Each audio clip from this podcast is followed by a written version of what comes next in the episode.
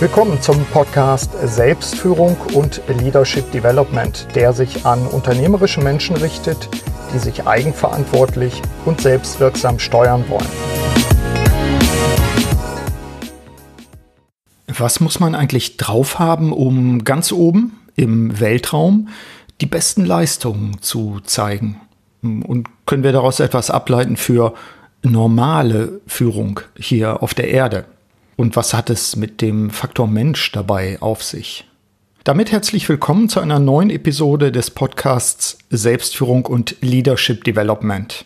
Mein Name ist Burkhard Benzmann und ich begleite unternehmerische Menschen, vor allem in Veränderungssituationen. Mein heutiger Gast ist Dr. Viktor Ubeit, Luft- und Raumfahrtpsychologe beim Deutschen Zentrum für Luft- und Raumfahrt. Er war bereits beim Podcast SF07 Selbstführung bei Piloten und Astronauten im Mai 2015 mein Gesprächsgast. Ich packe mal den Link zu dem Podcast auch in die Show Notes. Und er war im September 2015 einer der beiden Key Speaker bei unserem Leadership Development Kongress. Sein damaliger Vortrag hat uns begeistert. Der lautete, der Mensch unter extremen Bedingungen will die Fähigkeiten ganz oben wirklich zählen.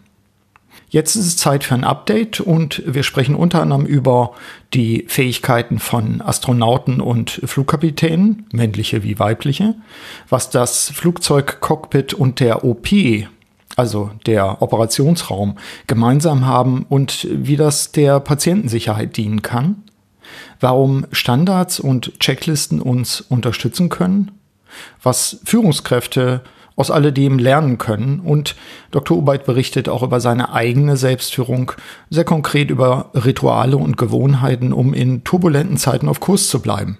Äh, zum Beispiel arbeitet er nicht auf seinen zahlreichen Flügen, sondern ruht sich aus.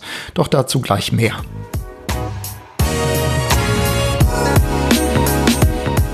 Lieber Herr Ubeit, danke, dass wir heute wieder einen Podcast aufnehmen können und diesmal muss es per Skype gehen. Aber erstmal Hallo. Ja, hallo, Herr Benzmann, freut mich auch, Sie zu hören, leider nicht zu sehen. Noch nicht, denn wir sparen ja sozusagen Bandbreite, weil wir eben per Skype arbeiten und äh, wir äh, kreuzen die Finger, dass das auch so stabil jetzt bleibt. Ich denke, was passt. Okay, wir vertrauen der Technik. Erstmal, erstmal. Das wäre ja auch schon, wäre ja auch schon fast ein Thema für gleich, aber da kommen wir noch drauf. Wie weit, wie weit können wir eigentlich ja. der Technik vertrauen? Wir beide waren, genau. wir haben uns sozusagen gerade knapp verpasst, denn ich war in Hamburg und da musste ich aber schon wieder los und sie kam dann nach Hamburg ihrem Stützpunkt wieder zurück. So war es, glaube ich. Ne?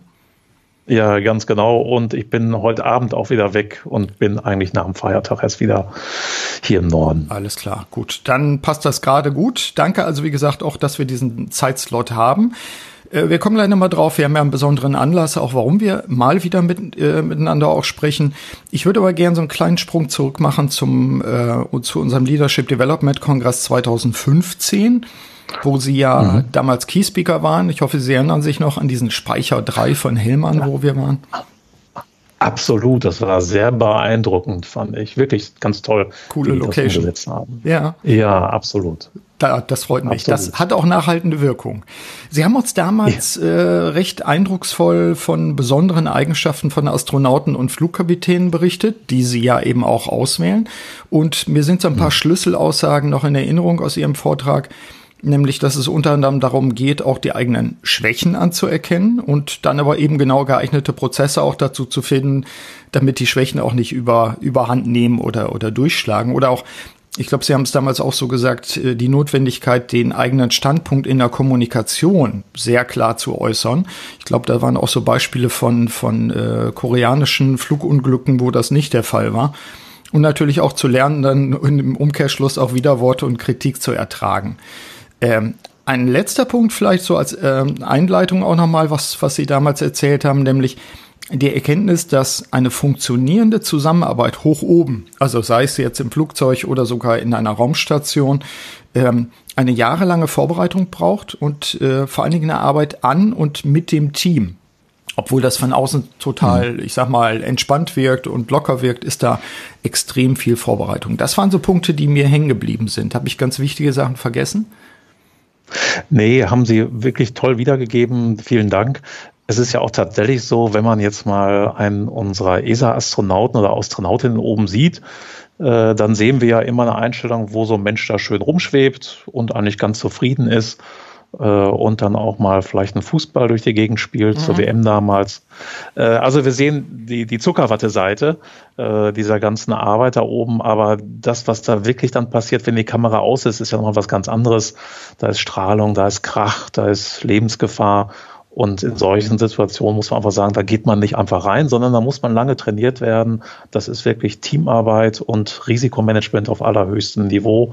Und das bedarf eben jahrelanger Vorbereitung aber eben auch, und das ist vielleicht noch so ein Stichwort, was wir damals ja auch beim LDC hatten, Selbstführung, mhm. äh, sowohl der Personen, die dann oben aktiv sind, egal ob das nun Pilotinnen, Piloten, Astronauten, Astronautinnen sind oder auch andere, die Techniker, Ingenieure, alle Menschen, die daran beteiligt sind, müssen ja selbst auch erstmal sehen, so was kann ich gut, was kann ich nicht gut, wo muss ich auch auf Ressourcen im Team vertrauen. Mhm.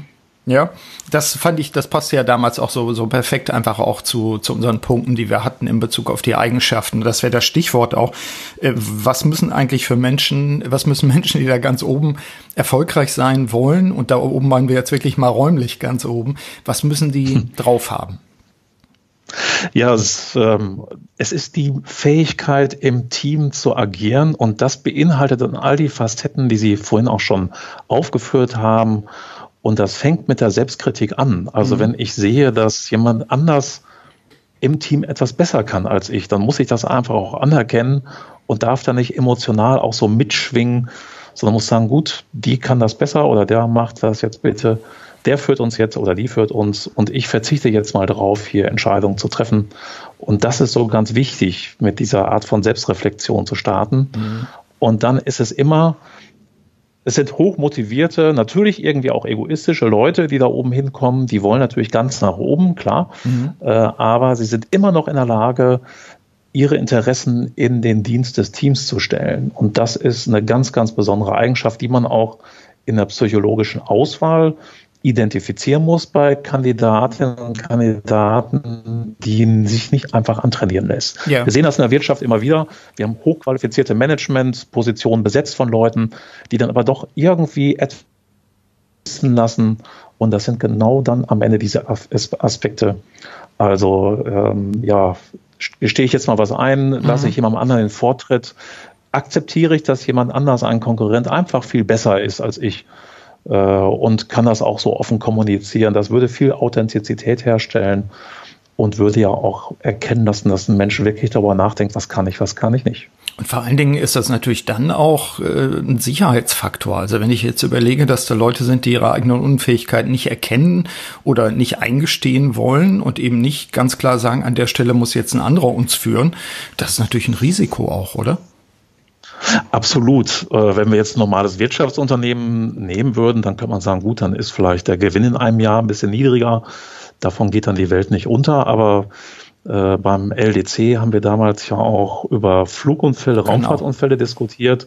Und äh, da sieht man schnell, dass eine solche nicht vorhandene Eigenschaft dann auch zur Katastrophe führt, mit Toten, mit mhm unwahrscheinlichem Leid äh, und vor allen Dingen natürlich auch mit medialer Aufmerksamkeit, selbstverständlich, mhm. äh, und äh, wo Menschen dann auch betroffen sind ja. und sagen, oh, das hätte ich jetzt nicht gedacht, dass die deswegen abgestürzt sind. Mhm. Äh, und äh, wenn man sich Flugunfälle anschaut, stellt man fest, dass unsere Technik mittlerweile so unwahrscheinlich zuverlässig geworden ist, dass eigentlich nur noch der Mensch die Chance oder das Risiko hat, daraus noch mehr zu machen oder eben nichts. Mhm. Und ähm, dann, wenn man mal solche äh, Flugunfälle analysiert, stellt man fest, ja, es ist nicht nur der Mensch in der Situation, der Pilot, der Astronaut oder was auch immer, sondern es geht bis hoch zum Management in der Organisation, wo katastrophale Fehlentscheidungen getroffen wurden, die nicht aufgrund fehlender Fakten mhm. so getroffen wurden, sondern einfach, weil man sagt, nee, das wollen wir jetzt so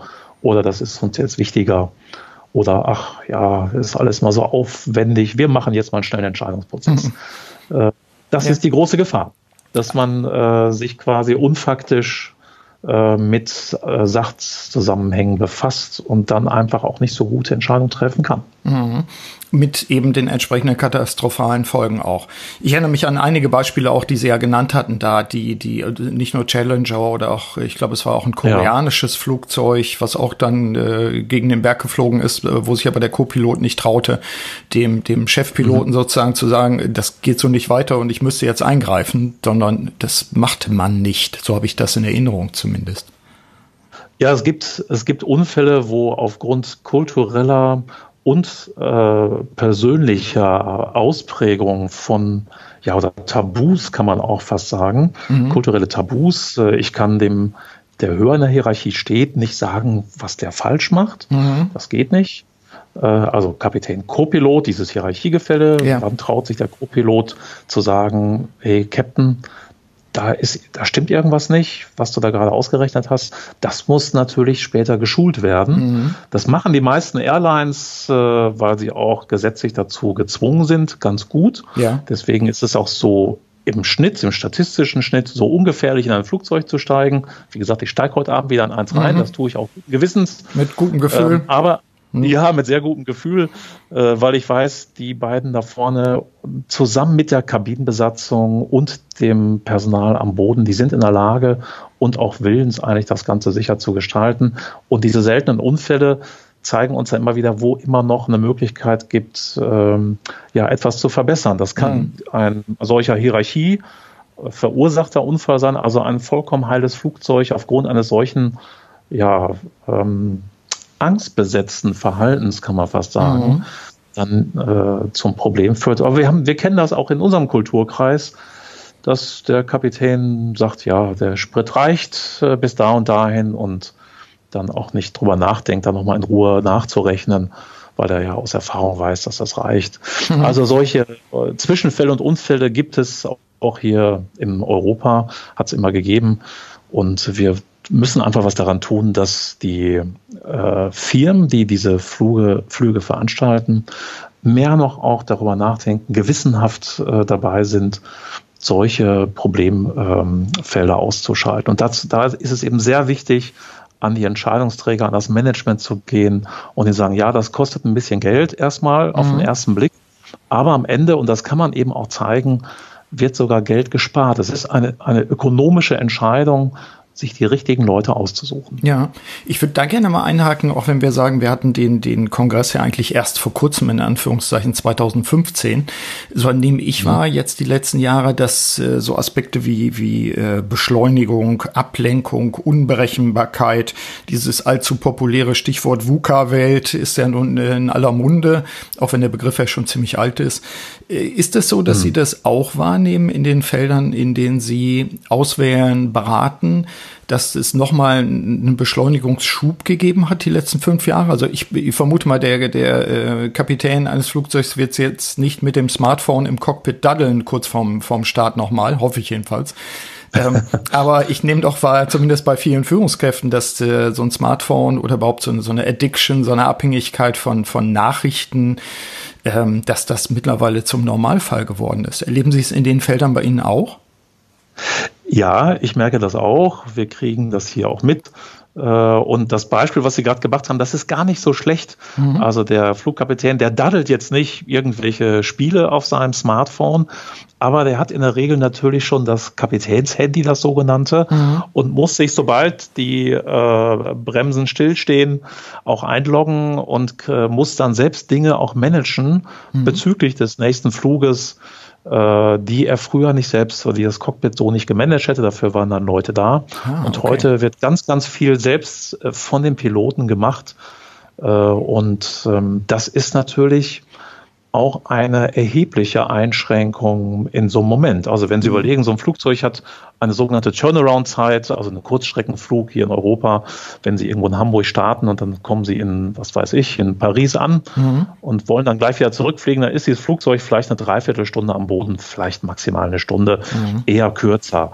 Und das heißt, wenn Sie dann selbst noch als Crew in der in dieser kurzen Zeit am Boden ganz viel regeln müssen ja. und auch sehr schnell und sie viele Leute anrufen können auch, mhm. äh, dann ist das vielleicht mit der Pause auch nicht mehr so weit her. Und dann nehmen sie diesen Tag auch als viel komprimierter, letztlich auch als unberechenbarer wahr, weil mhm. sie wissen, oh, ja, da kann jetzt jederzeit die Flugbetriebsleitung anrufen, irgendwie eine Veränderung.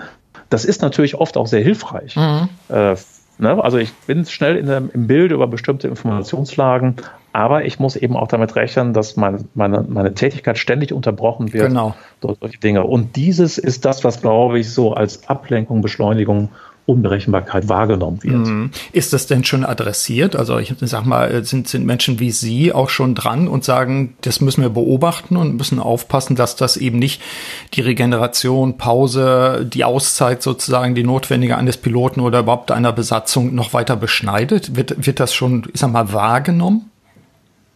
Also das ist ja so ein klassisches Thema, was so in die Qualität der Arbeit geht und mhm. damit ist es letztlich, sage ich mal, ein Gewerkschafts-Personalvertretungsthema. Mhm. Also wie stellen wir sicher, dass Menschen auch noch genügend Zeit zur Regeneration haben in ihrer Tätigkeit. Mhm. Äh, und aber was wir natürlich als Psychologen sehen, ist, dass wir, ähm, dass sich dadurch auch Anforderungen dauerhaft verändern können. Ja. Also ich muss noch mehr darauf schauen, dass ich Leute identifiziere, die auch in der Lage sind zu sagen, so, ich ziehe mich jetzt mal fünf Minuten raus. Mhm. Äh, das, ich kann das gut einschätzen, da kommt jetzt nichts Wildes. Mhm. Äh, und ich nutze diese fünf Minuten ganz bewusst, um abzuschalten, um dann einfach gestärkt wieder in den Arbeitsprozess einzusteigen. Genau.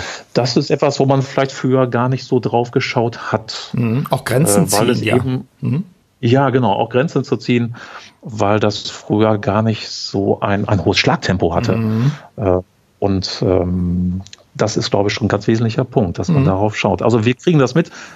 Ich würde mich jetzt nicht so an die Speerspitze stellen, nach dem Motto, da gucken wir ganz besonders hin, aber das ist uns sehr bewusst, mhm. weil wir das Arbeitsfeld äh, derjenigen Bereiche auch mitkriegen, äh, mit denen wir es zu tun haben. Das ist ja nicht nur die Luft- und Raumfahrt, auch im Medizinsektor, Verkehrssektor kriegen wir das mit.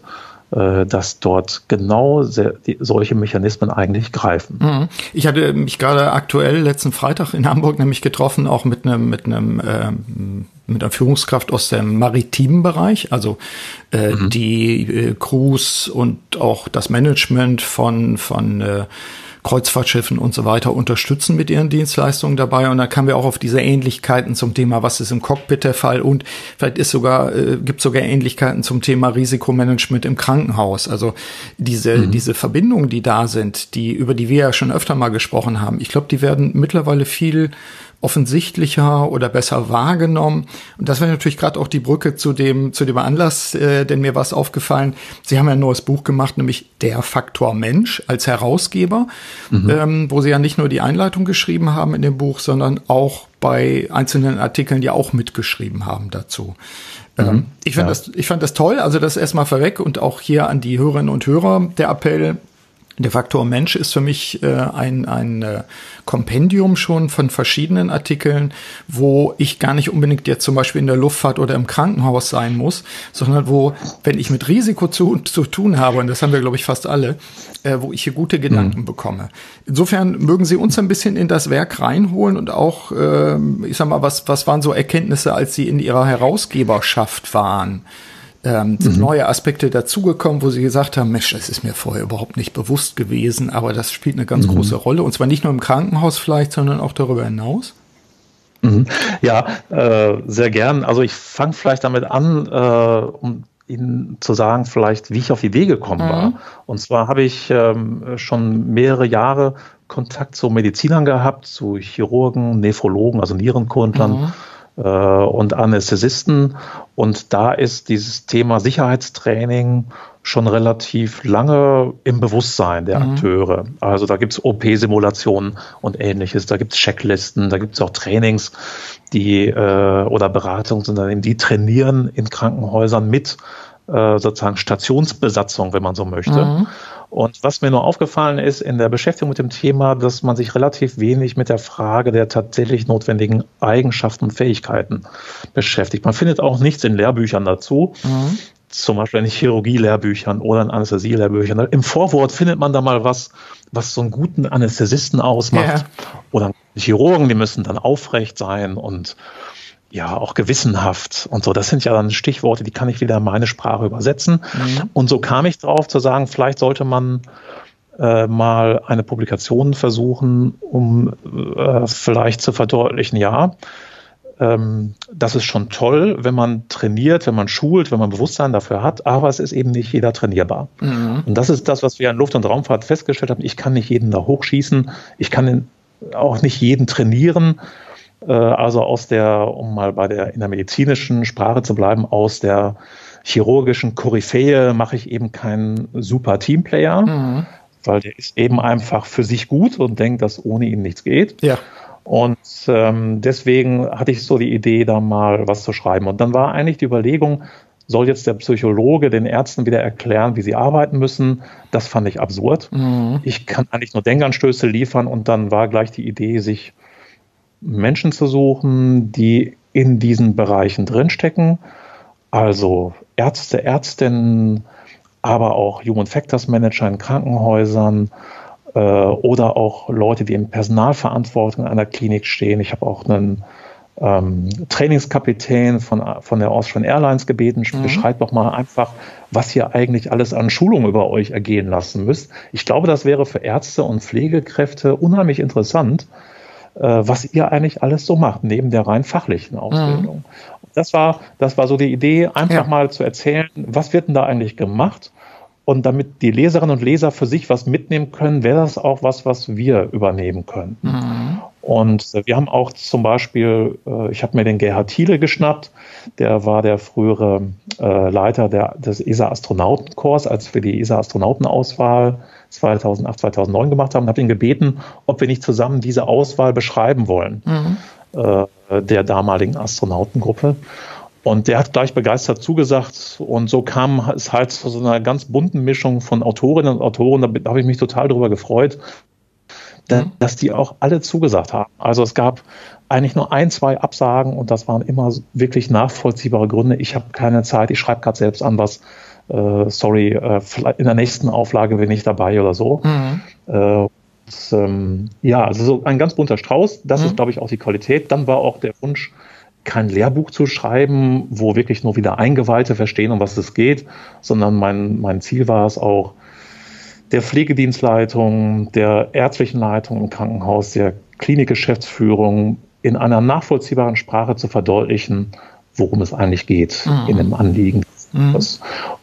Überraschend fand ich so zwei Dinge äh, beim Lesen der ersten Beiträge. Das war so ähm, der eine Bereich, ähm, wo es darum geht, von David Matosiewicz und Barte Witte, die haben was geschrieben zur Digitalisierung im Gesundheitswesen und zwar bei der digitalisierten äh, Bearbeitung von bildgebenden Verfahren, also mhm. MRT, mhm. CT und so weiter. Äh, wie weit eigentlich da sozusagen die, die Computertechnik ist, diese Bilder, die dann kommen, also jemand legt sich ein MRT mhm. rein, das wird normalerweise vom Radiologen oder Röntgenologen dann interpretiert und diese Programme, die dort entwickelt werden, die riesige Datenbanken dahinter haben mit Millionen Bildern, sind dann also in der Lage, mit, einer, mit relativ hohen Wahrscheinlichkeiten äh, schon zu erkennen, was da möglicherweise für Krankheiten vorliegen. Mhm. Wir sind noch nicht ganz so gut wie Menschen, aber die haben sich so toll entwickelt, dass man davon ausgehen kann, dass das in den nächsten Jahren Standard wird also in fünf bis fünf Jahren, denke ich, ist es, wäre es wahrscheinlich schon fast als Behandlungsfehler anzusehen, wenn ein Röntgenologe ein Bild nur visuell interpretiert und nicht eine Datenbank zur Hilfe nimmt, um seine Einschätzung abzusichern. Mhm. Das fand ich unheimlich überraschend, dass das schon so schnell ist, mhm. äh, die Wahrscheinlichkeiten schon so hoch sind. Und ein anderer Bereich hat mich sehr positiv überrascht, der ähm, von äh, Frau Anhäuser, äh, ähm, von, Entschuldigung, nicht von Frau Anhäuser, äh, sondern äh, von Herrn Montgomery äh, geschrieben mhm. ist. Der Renzer und Herr Montgomery. Frau Renzer ist äh, Nephrologin hier im, an der Uniklinik Hamburg. Und Herr Montgomery ist vielleicht auch bekannt. Mhm. Präsident der Bundesärztekammer war er bis Anfang des Jahres und auch der äh, Beitrag von Frau Anhäuser. Das waren so Beiträge, wo es darum ging, was für Anforderungen bestehen eigentlich, was für Ärzte brauchen wir in Zukunft. Und da war das so die Fähigkeit, wirklich schon da mal so über den Teller ranzugucken. Es geht nicht nur über gute Schulleistungen und eine tolle Fachkompetenz, sondern die Sicherheit, die Qualität wird wirklich dadurch hergestellt, dass sich überfachliche Eigenschaften mhm. mit in den Blick nehmen. Mhm. Und da haben wir dann die, die offenbar ja die Parallelitäten eben auch zur, zur Luft- und Raumfahrt. was Sie am Anfang gesagt ja. haben. Ich muss eine Teamfähigkeit auch besitzen. Ich muss in der Lage sein, mir auch Kritik von anderen durchaus aktiv auch nicht nur äh, anzuhören, sondern gegebenenfalls sogar einzuholen ja. als Teil eines Prozesses. Mhm. Ja. ja, also äh, genau, weil also äh, wann ist ein Arzt oder ein Pfleger allein, ohne mhm. anderen Menschen? Also der Patient ist ja auch Teil des Teams oder die mhm. Patientin.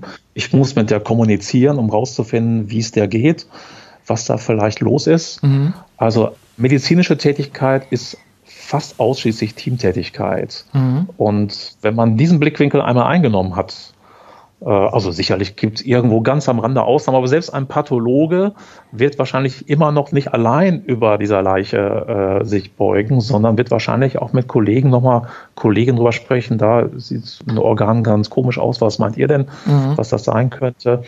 Äh, und ähm, wird nicht sagen, ja, ich weiß sowieso alles besser, ich bin am längsten hier. Mhm. Und äh, da brauche ich niemanden mehr zu fragen, was das ist äh, und wenn man diesen Standpunkt so eingenommen hat einmal, dann wird ganz schnell deutlich, dass ich da auch drauf gucken muss. Mhm um dann ein sicheres Niveau zu gewährleisten. Also finde ich äh, auch nochmal eine gute Bestätigung. Meine, meine eigenen äh, durchaus begrenzten Erkenntnisse dazu waren, als ich äh, auch zweimal Krisenintervention gemacht habe in Krankenhäusern als externer Berater und dann zwischen Chirurg und Betäuber sozusagen, also dem Anästhesisten äh, ja. und den Jargon da gleich wieder rauszunehmen, äh, mhm. zwischen, zwischen denen auch tatsächlich äh, klärend tätig war und da ist mir auch, ich war auch zum Teil äh, dann mal im OP, um diese Atmosphäre mitzukriegen, die Kommunikation dort mitzukriegen und so weiter. Da ist mir das, was Sie gerade beschreiben, auch äh, damals war es mir nicht so klar, aber so wie Sie es jetzt beschreiben, wird es nochmal deutlicher. Diese Grundfähigkeiten, die da sein müssen und auch nicht dieses Betrunkensein von der eigenen Wichtigkeit der jeweiligen Profession, sondern auch in der Lage zu sein, den Patienten abzugeben, weiterzugeben, auf den Prozess zu vertrauen und solche Dinge ich weiß nicht, wie hm. weit das in Krankenhäusern heutzutage schon, schon äh, angekommen ist, diese Thematik. Also ich habe ja nur einen kleinen Einblick ja. bekommen. Ja, also ich habe da ein wunderbar schreckliches Erlebnis, mhm. was ich kurz berichten kann. Äh, und zwar habe ich, war ich vor zwei Jahren mal eingeladen, bei einer Anästhesistentagung über genau so ein Thema zu referieren. Mhm. Das habe ich auch gemacht und äh, waren sehr interessierte Rückmeldungen. Und ich habe dann den Chair dieser Sitzung, also so eine Konferenzsitzung wird immer von einem äh, Menschen dort moderiert. Mhm. Das war ein Chefarzt, ein Anästhesist und ich habe so am Ende gedacht, ich frage den einfach mal, ne, wenn man das Mikro schon in der Hand hat. Mhm. Ich habe ihn gefragt, Sie sind ja jetzt auch schon lange Chefarzt, haben Sie nicht auch schon mal so gedacht bei den vielen Leuten, die Sie so eingestellt haben, also eine Uniklinik mal als Beispiel hat einen Durchlauf von ungefähr zehn Anästhesisten pro Jahr, mhm. die neu reinkommen. Und wenn man dann zehn Jahre Chef ist, hat man 100 Leute eingestellt. Und meine simple Logik war, vielleicht hat er schon ein, zwei Mal gedacht, so ah, in der Probezeit, irgendwie passt der doch nicht ins Team. Mhm. Oder irgendwie funktioniert das nicht. Und so, genauso habe ich ihn gefragt. Ich wollte ihm eigentlich eine Brücke bauen und um zu sagen, ja, der war zwar fachlich gut oder alle waren fachlich gut, aber mit dem einen gab es dann schon mal Probleme. Seine Antwort war wörtlich, ich habe mich noch nie geirrt. Ups.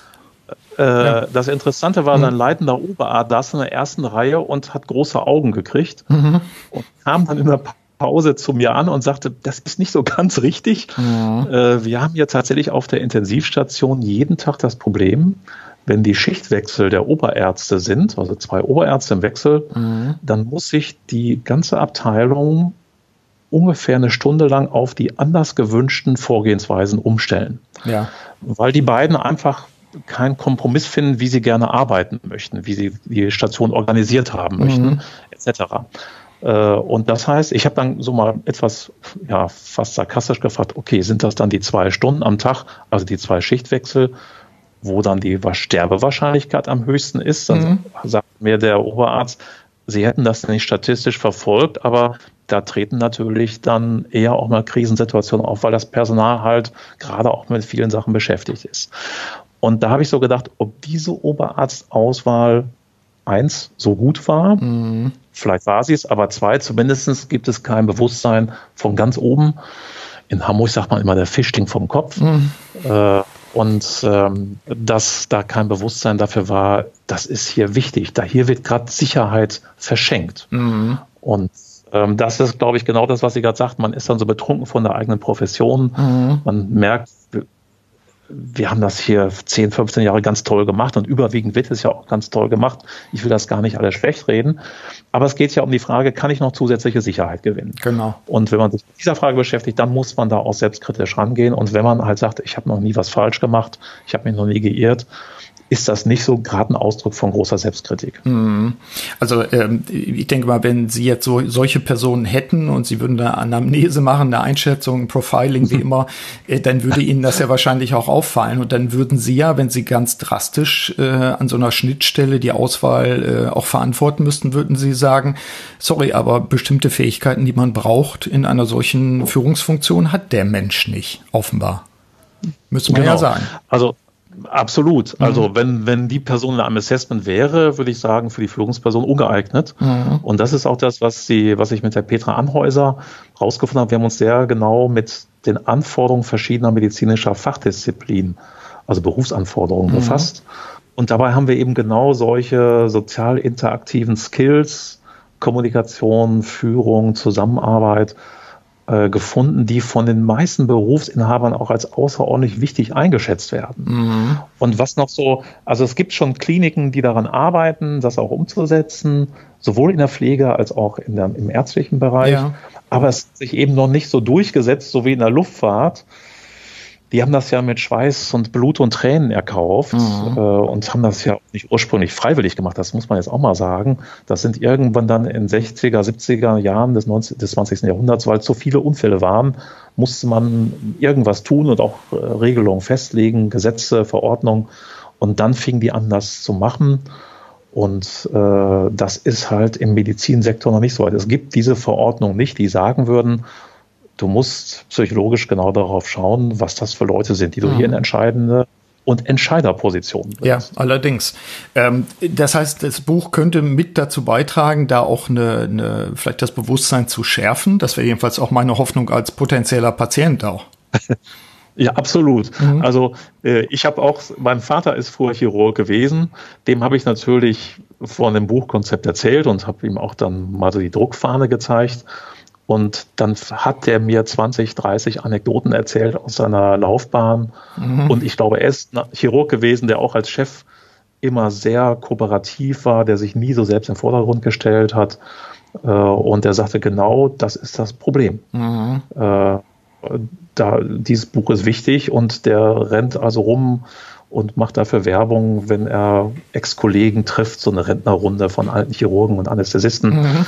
Mhm. Die haben das alle schon gelesen ja. und sagen wir, Mann, endlich mal ein gutes Buch. Ja. Und das fand ich irgendwie das größte Kompliment, was mir ein Arzt machen kann. Sehr gut. Äh, also. Aber das, ich glaube auch. Also mein, wie gesagt, das, das Buch ist nicht gedacht, um Leute zu belehren. Es geht einfach darum, oh, das ist interessant, das mhm. habe ich noch nie so gesehen. Mhm. Da denke ich mal drüber nach. Und deswegen ist auch ganz viel Gebrauchsanweisung in dem Buch drin. Also wie kann ich denn äh, mal so Auswahl betreiben? Brauche ich da unbedingt Psychologen? Und wenn ich die nicht haben kann oder haben will im Haus, wie kann ich es dann wenigstens ein bisschen verbessern? Worauf soll ich denn so achten? Was ist denn wichtig an diesen Tätigkeiten? Mhm. Und wie kann ich dann Training auch organisieren? Mhm. Das ist so einfach so im, im Form eines Denkanstoßes. Ja, also in, in dem Kontext, ich weiß ja, dass unter den Hörerinnen und Hörern auch äh, Menschen sind, die äh, in Kliniken, in Krankenhäusern sind, in Führungspositionen oder sogar auch Direktoren. Also ich habe jetzt gerade einen vor Augen, den ich jetzt so indirekt mal grüße, wird sich dann schon gegrüßt fühlen. Ähm, das ist nicht, ich glaube, die Person ist eher, wird sich eher nochmal bestätigt fühlen. Vielleicht hat sie es auch schon gelesen, das mhm. Buch. Aber ich glaube, manche Leute haben es auch schon verinnerlicht und wissen auch, dass man äh, Personalentwicklung und vorher Personalauswahl natürlich, also wenn ich den falschen ausgewählt habe, kann ich den auch nicht entwickeln, dass man an den mhm. Stellen äh, wahrscheinlich doch rigoroser sein muss, auch wenn es schwierig ist, für bestimmte Positionen überhaupt Leute zu kriegen und, und eine ausreichende Zahl zu haben, aus der ich überhaupt auswählen kann. Ähm, das kommt ja auch immer dazu. Ja. ja aber ja, also ja genau. Es gibt schon die Überzeugungstäter. Ich habe da auch schon genügend Leute getroffen, Ärzte, Pflegepersonal. Äh, was so ein bisschen noch fehlt, ist äh, vielleicht noch so das letzte Verständnis dafür. Also ein Chefarzt der Anästhesie sagte mir mal, ja toll, ich finde das total interessant, was die da machen, aber ich kann mir das gar nicht leisten, weil ich muss jeden nehmen, der kommt, selbst einen, der kein Deutsch kann, mhm. weil der, der Markt ist leergefegt. Mhm. Und ich habe ihm nur gesagt, ja, den Notstand sehe ich, aber gerade dann, wenn ich den noch nehmen muss, diesen einen Menschen, ja. dann muss ich gucken, wo seine Schwächen sind, damit ich den wenigstens versuche zu entwickeln, mhm. anstatt erstmal im Dunkeln rumzutapsen, bis ich dann irgendwann mal nach drei, vier Monaten drauf komme, das und das kann der gar nicht. Oder der redet da und da nie drüber, mhm. weil das auch gar nicht gewohnt ist. Mhm. Äh, oder es ist einer, der sowieso gleich immer so ein bisschen aufbrausend ist. Dann kann ich den Rest des Teams ja auch mal briefen und sagen, das ist der, der immer so ein bisschen nervös wird. Denkt euch nichts dabei äh, lasst, nehmt das nicht persönlich. Ne? Mhm. Also sozusagen, das hat ja immer Auswirkungen auf die anderen äh, Personen, die im Team äh, dann mit dabei sind. Ja, und dass es eben auch dann eine Teamaufgabe ist, so eine Person, zumindest wenn Potenzial da ist, dann auch, auch mit reinzunehmen. Die müssen ja nicht alle stromlinienförmig sein. Absolut. Ja. Äh, also das, es ist halt eine, ein Kulturwandel in vielen Bereichen. Wenn wir mal so den OP nehmen als so ein Ort, wo wirklich ganz viele Krisenelemente ja vorhanden sind. Es geht um Leben und Tod möglicherweise mhm. und man hat wenig Zeit. Es ist ein komischer Raum, der ist klimatisiert, hat kein Tageslicht und so weiter und so fort. Und man arbeitet auch unter hohem Erwartungsdruck des Patienten, der Angehörigen etc., vielleicht auch der Krankenhausgeschäftsführung. Mhm. Und äh, dann ist es natürlich wichtig, dass ein, ein Novize ein, ein neuer Pfleger, neuer äh, Arzt, Assistenzarzt sich auch traut, auf einen Fehler aufmerksam mhm. zu machen. Und das ist, das gibt es schon über, äh, in, eigentlich fast in jeder Stadt, in jeder Klinik, wo man mal mit Leuten spricht. Merkt man, da ist dann auch ein Bewusstsein für da. Ja, wir brauchen Checklisten, wir müssen ein Briefing machen vor ja. den OPs, müssen darauf hinweisen, von oben ab, sagt uns, wenn irgendwas schief läuft. In der Praxis findet das natürlich nicht bei jeder OP so statt. Mhm, auch aus also Zeitgründen also, ja oft, mal, ne? Absolut. Mhm. Und wenn jetzt eine nicht geplante OP reinkommt, ein Verkehrsunfall oder irgendwas anderes, dann muss ich gleich anfangen, weil da blutet der Patient mhm. und ich muss schnell ein Gefäß zumachen oder irgendwas anderes, äh, also die lebensbedrohliche Situation abstellen, mhm. dann habe ich natürlich auch nicht die Zeit, wie bei einer geplanten OP äh, dann meine, meine Prozedur abzufahren. Aber gerade dann brauche ich die richtigen Leute, mhm. die automatisch strukturiert, kommunikativ dabei sind und eben sehr teamorientiert denken. Mhm. Und das ist das, was wir halt in Luft- und Raumfahrt festgestellt haben, wo ja auch die ESA bei der Auswahl uns damals gesagt hat, wir haben sozusagen, ich habe damals mal gefragt, was ist euch denn so wichtig mhm. an euren Astronauten und Astronautinnen, die später dann hochgehen, sagte Teamwork. Ja. Wir brauchen Leute, die gut kommunizieren können und die wirklich im Team arbeiten können. Der Rest ist dann erst auf dem zweiten Platz. Mhm.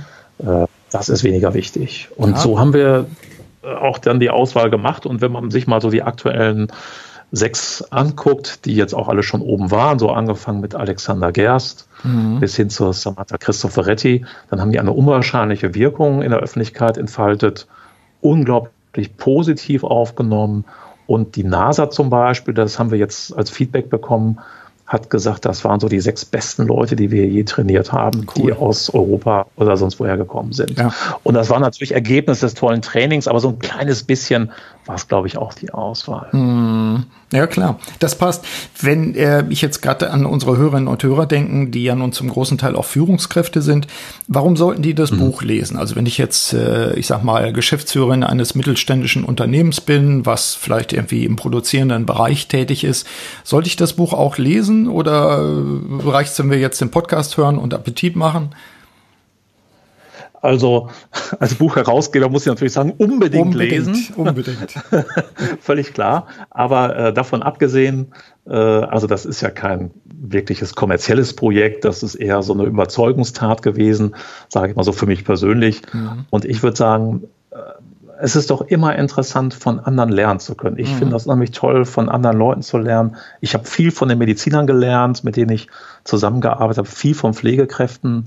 Ich habe früher auch Quality Audits gemacht in, in so für ISO 9000 mhm. Qualitätsmanagementsysteme und hab, war echt begeistert, wie toll zum Beispiel die Pflegeabteilung in einem Krankenhaus arbeiten, wie strukturiert, wie, wie genau die über ihre Prozesse Bescheid wissen. Mhm. Und ähm, ich arbeite ja selbst auch in der Organisation Deutsches Zentrum für Luft- und Raumfahrt. Hier arbeiten 5000 Ingenieure, glaube ich. 5000, äh, okay. Mhm. Ja, ja, und bauen Satelliten, Optiken, Raketenantriebe und weiß ja, was weiß ich noch. Mhm. Und also auch die sagen, wenn man mit denen über sowas spricht, äh, Mann, das ist echt interessant. Mhm. Äh, ich noch nie so drüber nachgedacht. Ich entwickle ein Bauteil und versuche, dass das möglichst lange hält. Aber stimmt, so die Ergonomie, die habe ich manchmal nicht im Blick. Mhm. Und wenn man also diesen, dieses Überraschungsmoment so nimmt, dann kann ich mir auch vorstellen, jemand, der ein mittelständisches Unternehmen führt, der sagt, okay, wir haben eigentlich bei der Personalauswahl eigentlich immer so auf andere Sachen geguckt, zum Beispiel auf Zeugnisse. Mhm. Kann man ja auch drauf schauen. Ja. Aber ich würde immer sagen, guckt erstmal, ob der als Mensch passt mhm. in eure Firma und guckt dann, ob die Qualifikationen ausreichen oder ob man da nicht noch ein bisschen was machen kann. Ja. Weil ich habe lieber einen passenden Mensch als einen super top qualifizierten in der Firma und ähm, dann weiß ich, dass der auch da in diesem Laden vielleicht bleiben wird. Mhm.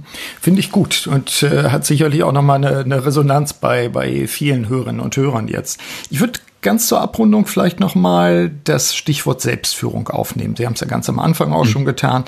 Was vielleicht ganz spannend ist für jemand wie Sie, der auch viel unterwegs ist, auf Reisen ist, äh, in verantwortungsvoller Position ist, um eben auch die richtigen Leute auszuwählen, die uns vielleicht als Flugkapitäne dann auch durch die Gegend kutschieren.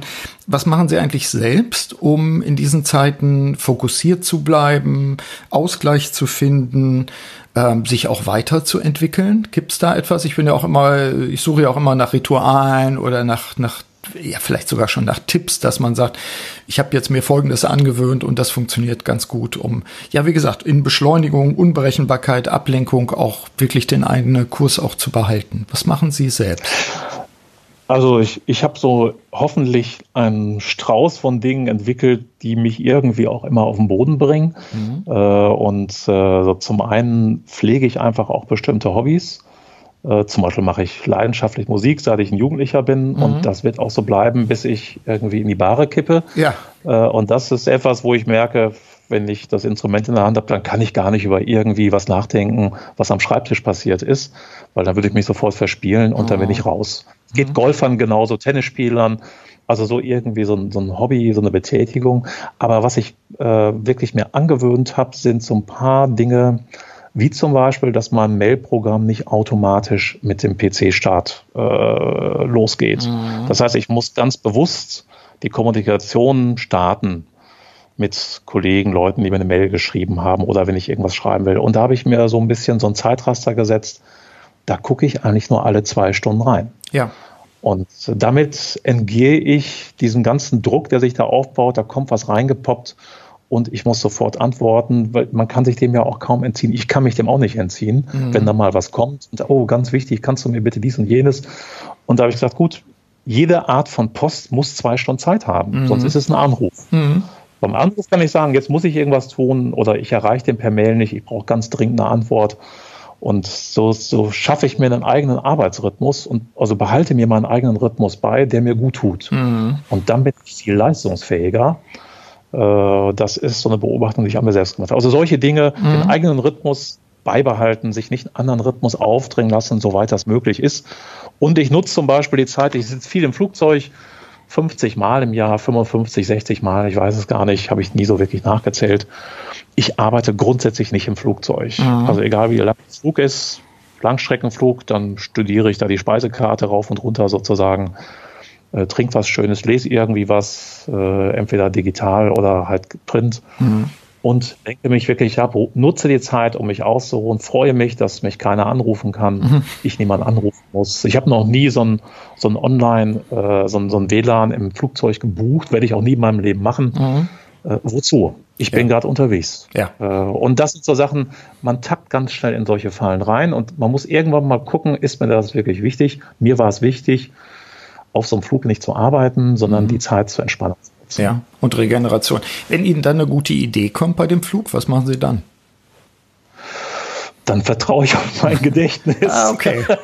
also, wenn das jetzt ein Langstreckenflug nach Los Angeles wäre und mhm. ich bin gerade erst gestartet und sage, hm, ob ich das in zehn Stunden äh, noch weiß, zwölf Stunden, wer weiß, dann würde ich mir irgendwie tatsächlich, äh, würde ich mein, mein Smartphone rauskramen und mir eben was aufsprechen, mhm. sagen, nicht vergessen, das und das. Mhm. Und dann kommt das Ding wieder abgeschaltet in die Tasche.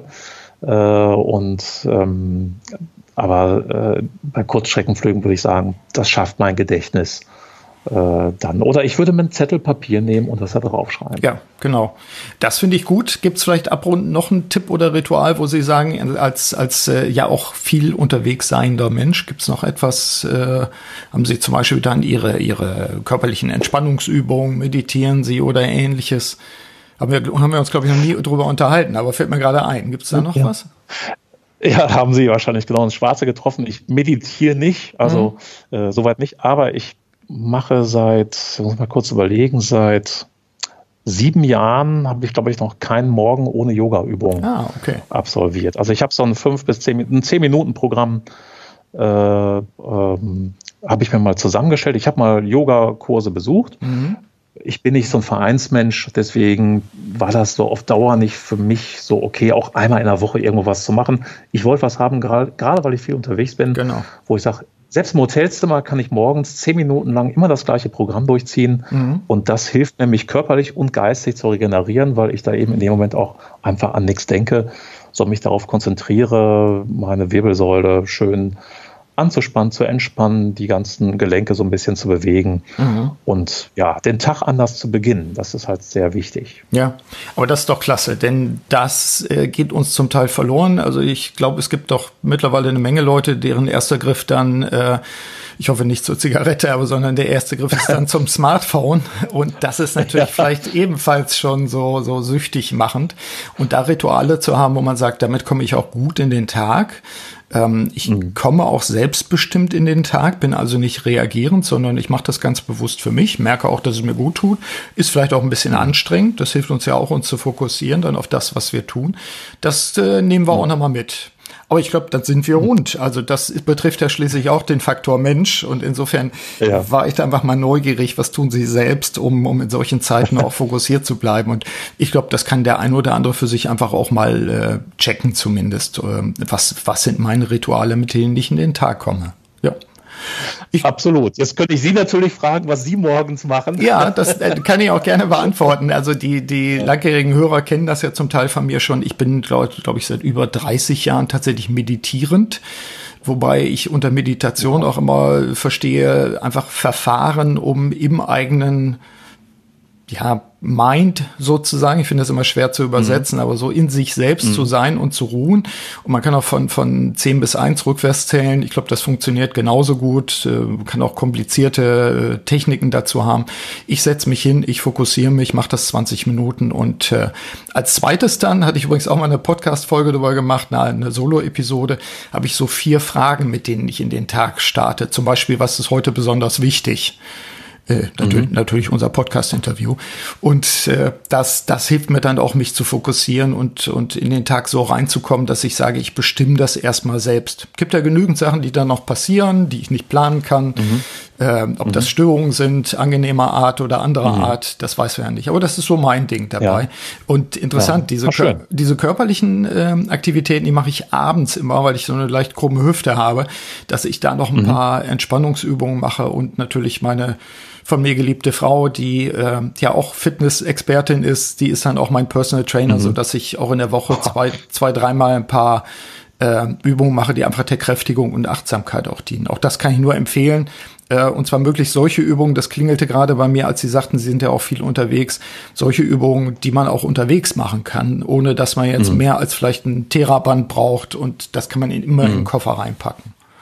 So, das, ja, ganz genau. Ja. Also man muss das, was man sozusagen am Mann tragen kann. Genau. Ne? So hieß das früher. Genau. Äh, und das ist halt ganz wichtig. Einen Taschenspielertrick habe ich noch. Ja. Äh, wenn Sie interessiert sind. Und zwar ja. Ist, ist ja oft das Problem, dass wir irgendwie so einen Sachverhalt betrachten und einfach nicht in der Lage sind, die Perspektive mal zu wechseln. Mhm. Also im, im, sprichwörtlichen Sinne. Und das kann man so ein bisschen durch Selbstsuggestion üben. Mhm. Das habe ich so im Coaching öfters mal eingesetzt. Äh, wenn man, wenn jemand so fokussiert ist, er hat irgendwie immer einen Blackout an der Stelle oder kann sich einfach nicht in anderen Menschen reinversetzen, dann kann man sich beibringen, den Kopf ein bisschen zur Seite zu bewegen, nämlich so, dass es niemand sieht mhm. und dabei sozusagen die, die Selbst die Autobotschaft äh, sich im Geiste vorsagt, ich wechsle jetzt die Perspektive. Ja. Äh, mhm. Das muss man ein bisschen einüben, mhm, klar. bis das dann so automatisch zusammen klappt. Mhm. Äh, Und in dem Moment ist man erstmal raus mhm. aus so einem Hamsterrad, weil der Kopf ist gerade mit was anderem beschäftigt. Also das Mindset ist gerade ganz anders. Mhm. Und man gibt sich selbst den Auftrag, eine Sache anders zu betrachten. Man kann jetzt denken, also liebe Hörerinnen, mhm. liebe Hörer, das ist nicht, dass Sie denken, das ist alles Hokuspokus. Also ich kriege das Feedback von Leuten, denen ich diesen Tipp gegeben habe, die sagen, das hat komischerweise funktioniert. Mhm.